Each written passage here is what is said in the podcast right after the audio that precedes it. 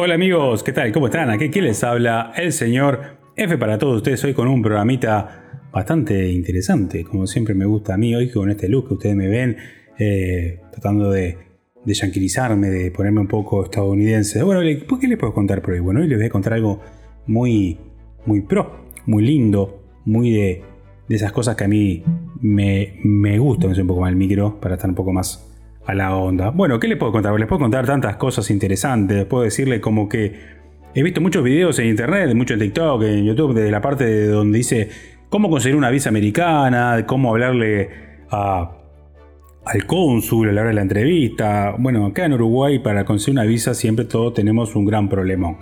Principalmente para la hora de la reserva, ¿no?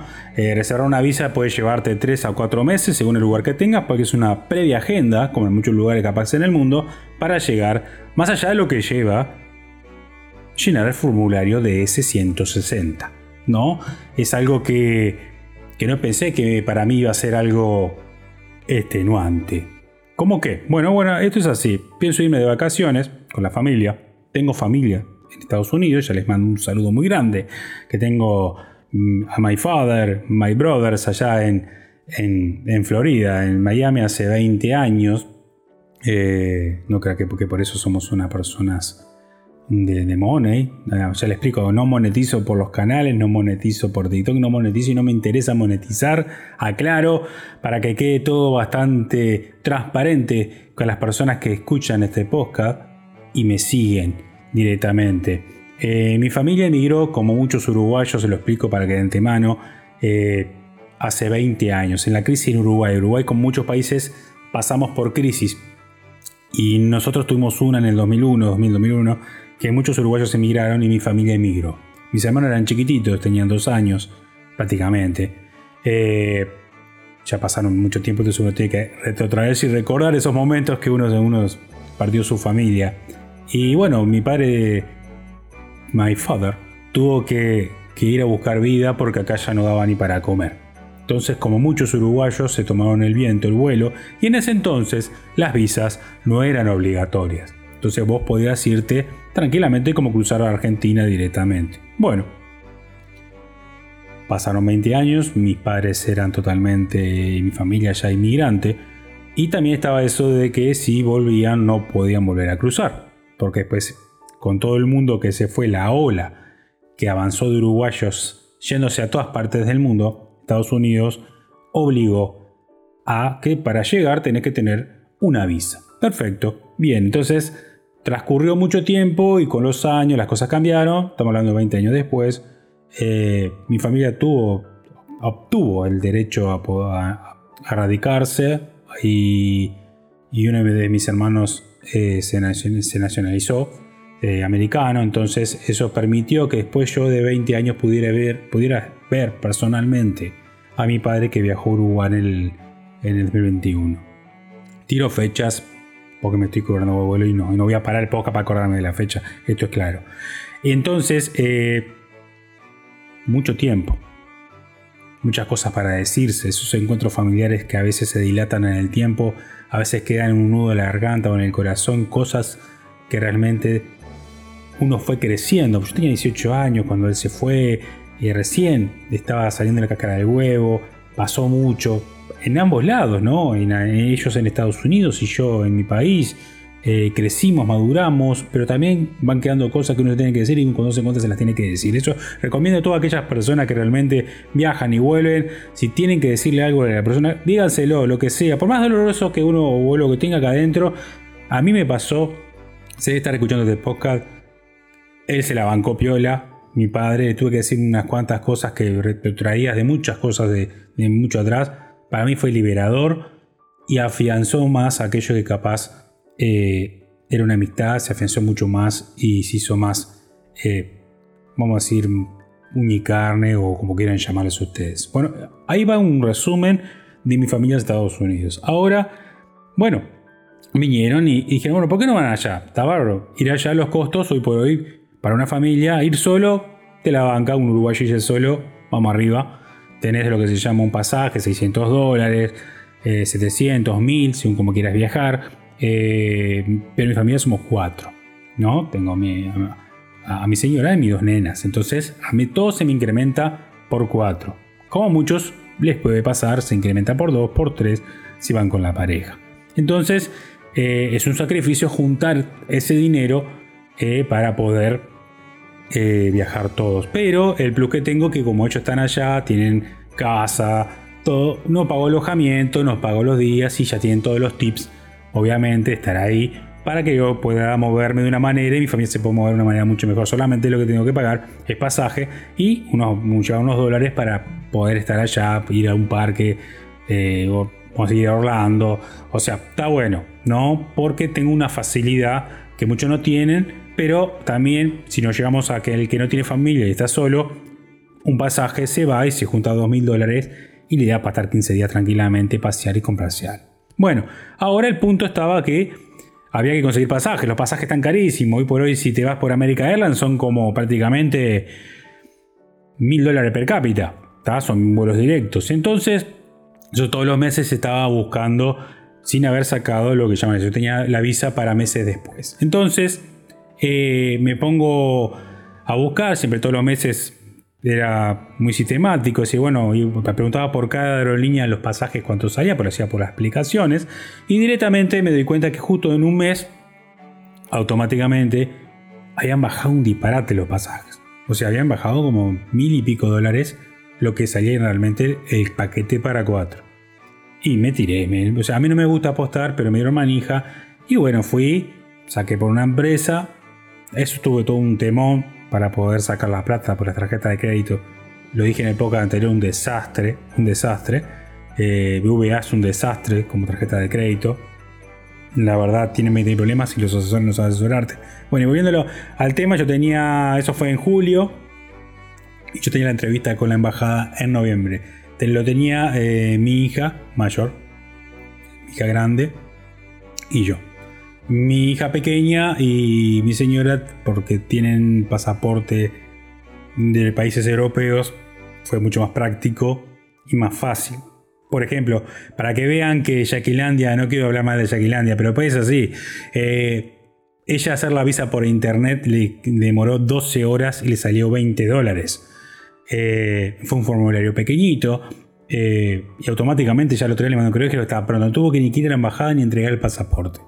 Entonces, mi nena más pequeña, como la mamá tenía pasaporte europeo, automáticamente dijeron, no, mandar, porque es así, hay que mandar por correo, ir al shopping, ¿no? De aquí, poner el pasaporte en un sobre, se lo manda a la embajada. Yo estoy a cuatro cuadras de la embajada de Estados Unidos. No los puedes llevar personalmente, automáticamente tienes que ir a cuatro kilómetros más lejos de HL, meter el pasaporte adentro, se lo mandan a la embajada y automáticamente después la embajada lo manda de vuelta a Chile y vos tenés que ir a 4 kilómetros a buscarlos. O sea, aunque estoy a 4 cuadras, no importa, es el cómo es el trámite americano. Y bueno, a mi nena más chica se lo dieron también. En 4 días estaba pronto. Bueno, como de Bolivia antes compré el paquete, que está, me, me, vine a ver, me compró el paquete del pasaje antes de tener la visa, me la juego, total. Eh, vamos arriba. No me gusta apostar, no me gusta ir a los casinos, así que dije, esta vez voy a pedir al barba, al universo, como me encanta a mí, y vamos a, incursionarnos en esta gran aventura. Bueno, llegó el día, junté papeles que no se imaginan. Miré videos, porque en TikTok hay de todos, de muchos países, y siempre mayormente son cuatro preguntas clave. Es, mayormente lo voy a tirar así por arriba, que se repiten en, muchos, muchas embajadas de Sudamérica y es obvio que puede ser esas preguntas, que son directamente eh, ¿por qué vas a Estados Unidos? Eso está bien, es una pregunta muy válida que va. Por eso el que esté mirando este podcast o escuchándolo, hay que tratar de tener las respuestas más o menos en tu cabeza para las preguntas más obvias, ¿no? Que son, para, ¿por qué vas a Estados Unidos o a qué vas? Eh, ¿Qué fecha vas? Si tenés familiares allá, está. Y eh, la cuarta no me acuerdo. Bueno, y la otra es, eh, bueno, puede venir dentro de a qué vas, eh, de la fecha, te pueden decir, bueno, de qué trabajas, que es obvio también. Si tenés, eh, mayormente apuntan a los arraigos que tengas en tu país que te obliguen volver a tu país. Entonces en esa estrategia te pueden preguntar eso, te pueden, te pueden preguntar Una de las preguntas que también que ahora no me acuerdo, pero ya me venir, se las voy a decir, eh, que fueron, ahora me van a ir saliendo acorde y me voy acordando en la entrevista. Y bueno, tal, y todo eso llevó eh, a que mi, bueno, recolectara todo el papeleo en una carpeta muy gordita con todo, con la escolaridad universitaria, donde trabajo, eh, si tengo un vehículo también el vehículo, bueno, todo lo que tenía, todo lo que podría ser un arraigo a mi país, lo tenía ya. Y bueno, si, si me hacían ciertas preguntas, yo ya tenía en mi cabeza la respuesta para eh, fomentar que realmente mi intención no era quedarme en Estados Unidos. Bueno, tipo preparado como para una pelea de, artes marciales mixtas, estaba muy, muy pro. Llegó el día de la entrevista. Bueno, yo con mi carpetita bajo el brazo y no llevé celular, como estoy a tres cuadras ya dije no llevé celular, dije para, que, para dejar el relajo que te investigue, te, hacen todo el control, más te avisan que hay un control muy exhaustivo. Y bueno, yo tengo un reloj simple, que es un reloj común y corriente, no, es, no se conecta a nada, un reloj normal, digital normal. Y eh, bueno, dejé todas las cadenitas, todo lo que sea que pueda saltar, que tenga que sacarme 20.000 cosas para hacer la parte de inspección más fluida mi, mi nena grande también. Bueno, agarré mi carpetita, había un temporal, una lluvia, bueno, está. Voy llegando a la embajada, ya se acerca, estamos llegando, llegando a la vereda de la embajada, ya se acerca una polis eh, femenina y me dice, señor, el reloj.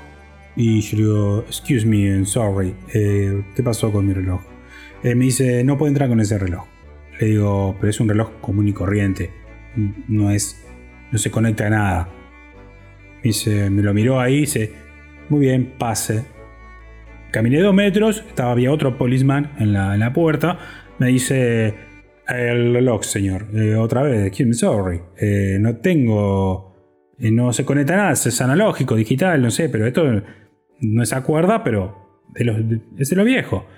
Me dice, ok, come on. O sea, está, entro, mi nena también. Me llego a la puerta, me dice, pasaportes, por favor. Bueno, se le entrega los pasaportes ahí en la entrada. Me dice celulares, si te no, no trajimos nada. Por la duda, nada, nada. Bueno, está perfecto. Bueno, ahí esperamos una filita, hay unas personas adelante. Y automáticamente, eh, bueno, es como los aeropuertos. Te sacas todo, papá, papá, dejas todo ahí, el cinturón, eh, todo lo que sea las llaves de tu casa. Bueno, está el reloj, pero después te lo devuelven. Bueno, está. Se quedaron con las llaves de mi casa. Se quedó todo ahí, una bandejita. Bueno, también me dijeron, bueno, vayan, vayan por el y me dijeron, vamos, tenía que ir. Bueno, llegué a un lugar y me pareció nuestro país como si fuese, para los que nunca fueron, me parece como si fuese el hábitat, ¿viste? Un hábitat aquí en este país es cuando vas a pagar la luz, el agua, que tenés cabinas, ¿no? Son como cabinas que estás parado y por números, tenés arriba número que tiene del 1 al 6, ¿no? Entonces yo llego, pues llego hasta el lugar, como mi nene, y bueno, ya automáticamente viene la persona y dice, eh, pase por el número 6. Bueno, pasó no sé, me dice, sí, ¿qué tal? Bueno, entrégueme pasaporte y la documentación que es el formulario de ese 160, que ese formulario fue brutal.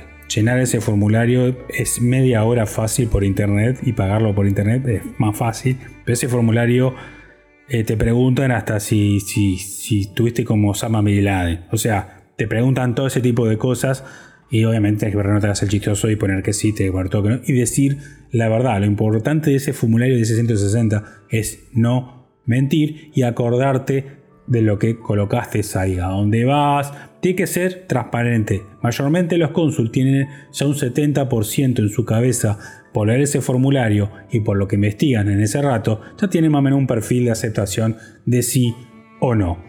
Bueno, ahí volviendo, estando en el lugar, ahí hay un paso ahí con la, con la persona. Me dice, ok, tomó el pasaporte, le puse un código de barra, mi papá los escañó. Me dice, bueno, ahora vaya al número 3. Voy al número 3, había otra, otra muchacha ahí, me dice huella, me tomó la huella de los dedos, papá, papá, dice, bueno, ahora vaya al, al número 1. Bueno, el número 1 ahí era el momento de las preguntas, ¿no? Entonces el señor me, me pregunta automáticamente el parentesco, con, ella, a mi, hija no le preguntaron nada supuestamente un menor, sí se le tiene que preguntar, está estipulado dentro de lo que uno lee en la página de la embajada, pero con un adulto al lado, ¿está? pero a mi hija no le preguntaron nunca nada. Bueno, entonces ahí el cónsul automáticamente me dice, eh, ¿qué tal? Bueno, está, bueno, eh, parentesco ustedes dos, padre e hija, excepcional, ¿en qué trabajas? Ah, bueno, soy profesional en tal lugar, en tal lado, pim pum pam, perfecto. Me dice, eh, cuando te vas, eh, bueno, le dije, me voy de tal fecha a tal fecha. Bien, perfecto. Y yo tenía todas las respuestas medias prontas como para decir, vuelvo a trabajar en tal lugar.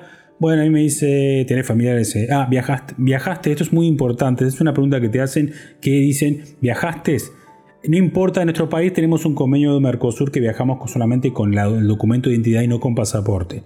Es importante que más allá de que no esté el pasaporte sellado y vos hayas viajado a Argentina, Brasil, ¿no? Con la cédula, con, con el documento de identidad, tenés que decir que realmente sí viajaste.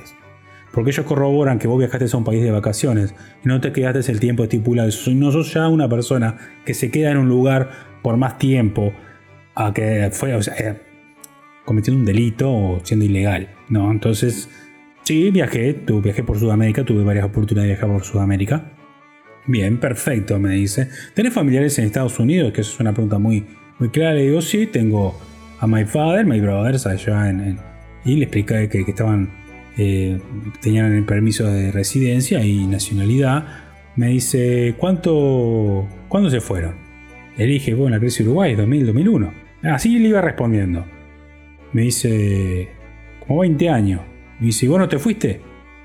o sea, era, era, un, era una persona del cónsul, era, se notaba el, acento inglés, pero eh, también estaba eso de, que estaba muy bien pulido su, su, su idioma castellano, se notaba penitas. Y le dije, no, no, yo nunca, nunca fui para allá. Oh, hizo como diciendo, pa, ¿por qué no haberme ido con ellos? No, yo me la banqué siempre aquí en Uruguay por cuestiones personales y cada uno elige su vida o su camino, ¿no? Después tuve hijos acá y yo a mis hijos no los ibas a abandonar. Entonces el cónsul agarró y dijo, ok, aprobado. Y lo aprobó, perfecto. Ahora, ellos se fijan mucho si vos vas, a dónde vas. Si estás soltera o soltero y no tenés nada aquí de arraigos, puede ser una causal para que no te la admitan y te digan que no. O no lleve la documentación porque hay que llevarla. A mí no me pidieron nada. Pero hay que estar listo por si te piden algo. Porque puede pasar de que él no se convencía en ese momento de decir, hmm, este capaz que se va y se queda allá. Claramente no. Pero eh, tenés el documento del vehículo, tu propiedad, una propiedad acá, bueno, y ahí tenés que sacar y mostrar si te lo piden. ¿No? Si, y no agregar muchos en las respuestas, algo que tienen que ser puestas concisas, ¿no? pequeñas, cortas, normales, como si le, le respondieras a una persona común y corriente, y nada no muy inventado ni muy largo.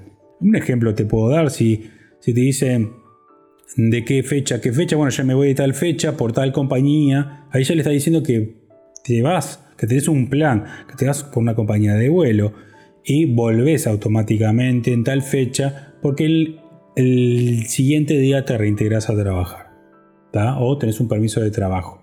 Entonces, todo va por ese lado, así que hay que estar mayormente chispas o atentos a, a lo que pasa. Bueno, autorizaron los, pasaportes, estoy contento porque los, pasajes los había comprado antes, claramente. Entonces puedo decir directamente que no tengan miedo cuando van a la embajada y armen un buen plan. Y mayormente son cuatro o cinco preguntas que son las básicas. Respondan normal. Ya saben que si no tienen lo que se llama eh, arraigos o directamente pasa que tenés lo que se llama eh, propiedades o algo, tenés que fomentarlo. Eh, mayormente eso se fija si vos tenés la intención de ir a trabajar a otro país. Bueno gente, espero que les haya gustado. Los tips de la embajada, no se achiquen, siempre salen. Uno va de 50 y 50. Todo depende del cónsul. Como siempre digo, en este país tan pequeño y ahora con una visa y un corazón muy grande, quien los habló fue el señor F. Muchas gracias. Chao.